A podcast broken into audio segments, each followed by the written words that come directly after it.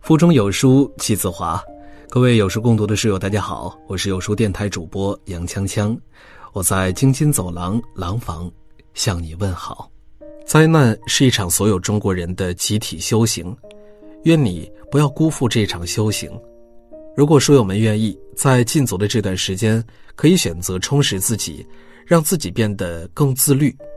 有书早晚打卡小程序已经重磅上线了。在这里可以和千万书友一起早晚打卡，迎接自律的人生。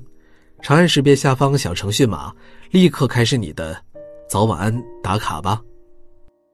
今天为你分享的文章来自于瓦尔多先生。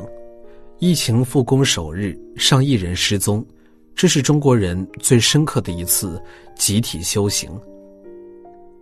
刘慈欣在《流浪地球》里说：“最初没有人在意这场灾难。”这不过是一场山火，一次旱灾，一个物种的灭绝，一座城市的消失，直到这场灾难和每个人息息相关。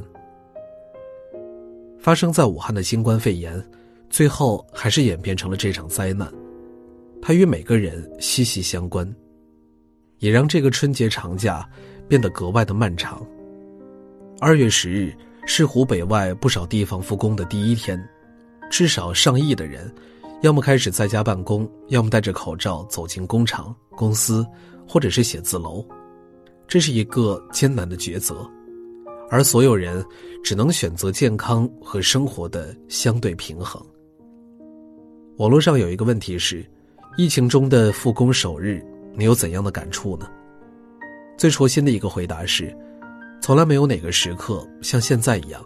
让我感觉此前过得太敷衍。以后我要努力赚钱，认真工作和生活。是啊，世界安静下来，你才能听到心跳的声音；经历过生死与突如其来的变故，你才能体会生活的真相。在家待了差不多二十多天，日子被突然按下暂停键，你明白的只会是更多。从今天起，至少上亿此前不认真生活的人，注定会消失或失踪。而你最大的感想是什么呢？疫情不仅改变了社会，也正在改变你对世界的态度。如果说灾难已经无法避免，那么刚过去的二十多天，就是中国人最深刻的一次集体修行。一个人到底拥有怎样的能力，才能在这个社会立足呢？这个问题有太多的答案了。但是这次疫情给出了最明显与直白的结果：健康力才是一个人最大的能力。换句话说，健康才是一切平淡或跌宕生活的起点。所谓健康，不仅是指你体格足够棒，还指你心理健康、适应力强。道德健康，身心健康，你才不轻易被病毒感染；道德健康，你就会遵守社会的规则与秩序，不在这样一场大灾难里被其他人唾弃。你不会轻易的出逃，不会隐瞒自己的出行与旅游经历。同时，拥有身心健康与道德健康，你才能在所有的风波里安然无恙。寻常日子里。也许你会有太多通往光鲜或升级版生活的逻辑，但是渡尽劫波，你就会发现，强大的健康力才是最颠簸不破的硬实力。这次新冠疫情中，哪一部分人最难受呢？除了被感染者，还有没有存款的人。假期如此漫长，复工遥遥无期，车贷、房贷仍然在那里，但固定的收入。突然变得不可预期，没有存款，每天的开支都是一次对生活余量的透支，让人变得紧张。你总以为没有存款也是一种生活选择，但生活只会告诉你赤裸裸的事实。如果你穷到连存款也没有，痛苦就会随之而来。曾经有一则直击人心的广告词是：“年纪越大。”越没有人会原谅你的穷。真是这样，年龄越大，你的存款越少，生活对你投的信任票就会越少。你和这个世界，有时候真的是靠金钱联系着，就这么简单。那种只存不花的金钱观当然不足取，但只花不存，则是成年人最大的不自律。你一旦不自律，风险的兜底能力就会大大的降低，灾难会让你害怕。也会教给你规避风险的路径。一些媒体在形容这次疫情中普通人居家隔离时，都不约而同的用到一个词“禁足”。疫情大事件骤然中断了你绝大部分的社会联系，也禁止了你以前不停的社交。禁足后会发生什么呢？你会发现，总想逃离的家，其实也没有那么可怕。你会明白，静下心来看一本书也是可能的。你还会明白，百分之九十九的社交其实是没有什么用的。你待在家里这么久，没去参加形形色色的聚会、酒局、饭局，到最后，他们对你的影响依旧微乎其微。那些只为聚而聚的社交，充其量只是一种弱关系，无法左右你的生活。你的对手在看书，你的仇人在磨刀，你的闺蜜在减肥，你却把时间浪费在一场又一场的饭局中。这种生活不值得过。你真正需要的，是有价值的遇见，是你变得优秀，成为所在行业的前百分之十五。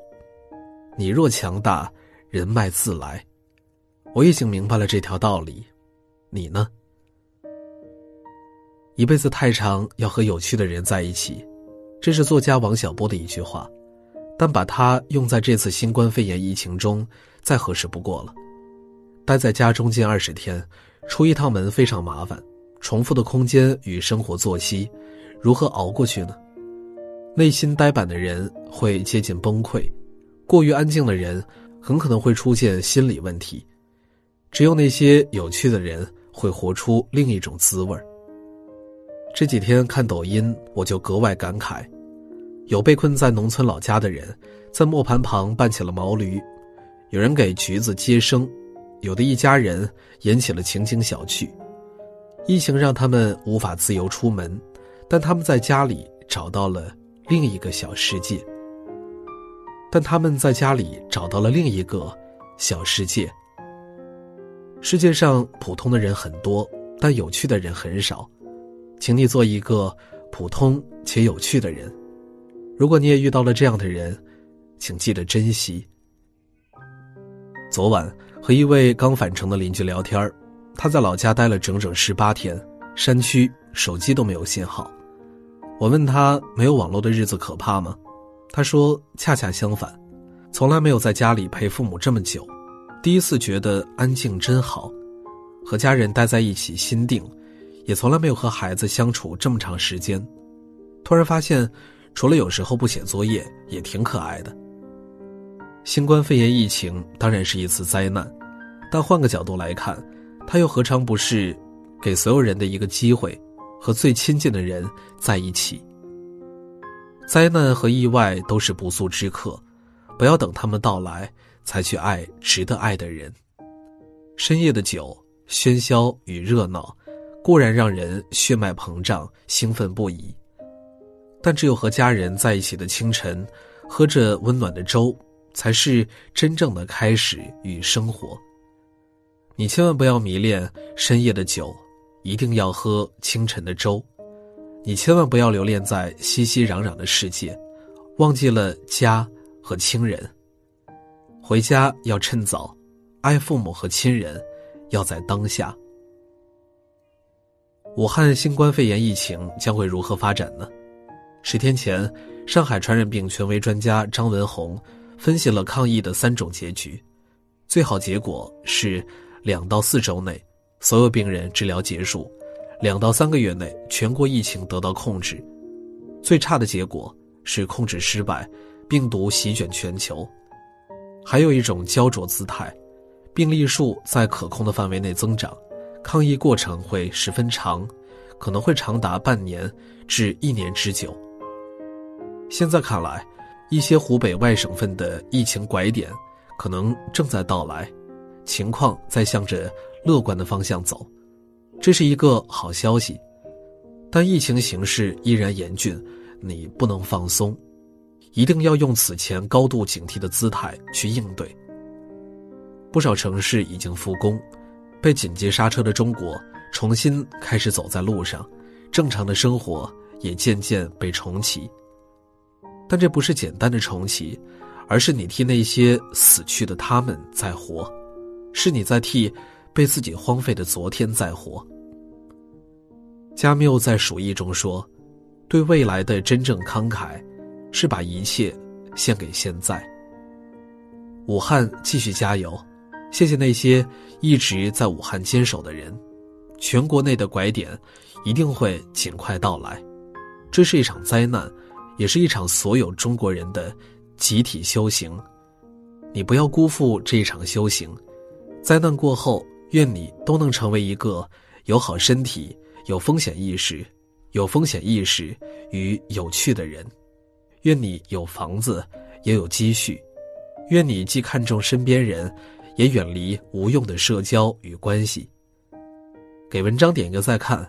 从今往后，你一定要好好的活。好了，今天的文章就为大家分享完了。在这个碎片化的时代，你有多久没有读完一本书了呢？